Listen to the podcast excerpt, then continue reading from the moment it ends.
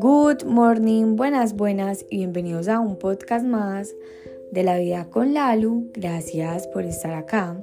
Gracias por iniciar este día conmigo. Bueno, yo no sé si ustedes han visto o lo han notado, pero yo soy muy consciente o trato de serlo la mayoría del tiempo con las palabras que uso. Yo digo que uno no solamente entrena la parte física ni la parte mental, sino que uno también tiene la capacidad de entrenar su vocabulario de excelencia o su vocabulario de la abundancia.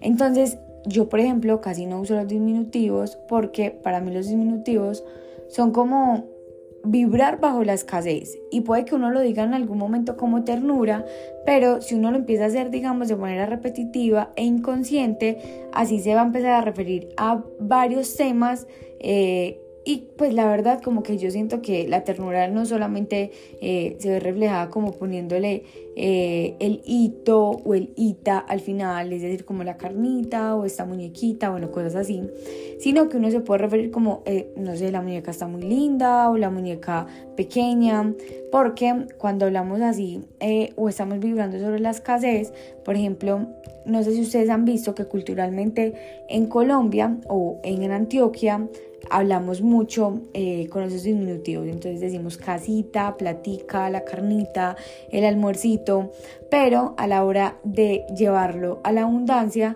entonces no nos referimos, digamos, a una mansión como una mansioncita, o a los dólares como dolarcitos, eh, a un Ferrari como un Ferraricito, entonces todo lo que eh, tenga que ver con abundancia se dice así, solamente con el nombre que tienen, o sea, no hay que ponerle ese diminutivo y bueno, eso es como para hacer un boca, un, un abrebocas a este podcast.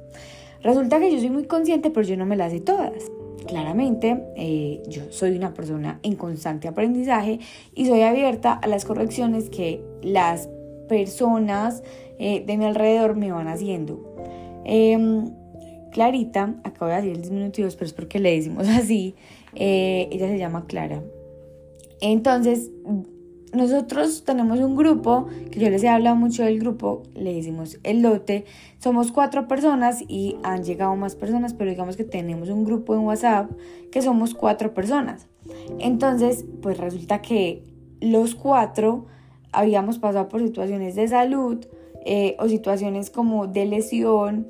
Eh, en diferentes momentos, pero digamos que en diferentes momentos, pero en la misma época.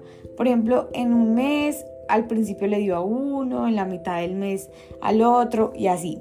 Entonces, eh, ayer uno de los del lote, que fue Alejo, tuvo revisión con, con el ortopedista y le dijo que estaba súper bien, yo me alegré un montón y bueno, todos los del lote nos alegramos mucho y yo le dije, qué bueno que poco a poco todos nos estamos mejorando y ya estamos como 10 de 10. Entonces ahí mismo Clara eh, me dijo como, pues me corrigió y me dijo, no se dice poco a poco, sino paso a paso, porque el poco a poco es como lo mismo, vibrar bajo la escasez, eh, creer que es poco de verdad lo que se ha conseguido y no, no es poco, es un paso más que uno está dando para estar al 100. ¿Qué, ¿Cuántos pasos se requieren? No se sabe, pero al menos es un paso más. Entonces, ese vocabulario de la excelencia, miren que es tan importante porque uno empieza a ver una situación de una manera muy diferente. Entonces, es como tú cómo decides ver algo, con el vaso medio lleno o el vaso medio vacío. Entonces así se van presentando todas las situaciones en la vida y a veces solamente el discurso hace que una situación cambie. Así que ahí les dejo eso. No crean que un paso es pequeño, solamente el decir el poco a poco lo podemos cambiar por paso a paso. Y cuando trates de referir a algo pequeño, trata de decirlo como el vaso pequeño, la carne pequeña y ve eliminando o al menos ve siendo como más consciente de que nosotros somos seres abundantes y que si no nos la creemos, no empezamos a entrenar, a entrenar ese lenguaje de abundancia, probablemente vamos a seguir con esas creencias limitantes que hemos crecido o que hemos aprendido a lo largo de nuestras vidas. Los amo, las amo, gracias por estar acá y nos escuchamos en el próximo episodio de La Vida con Lalu.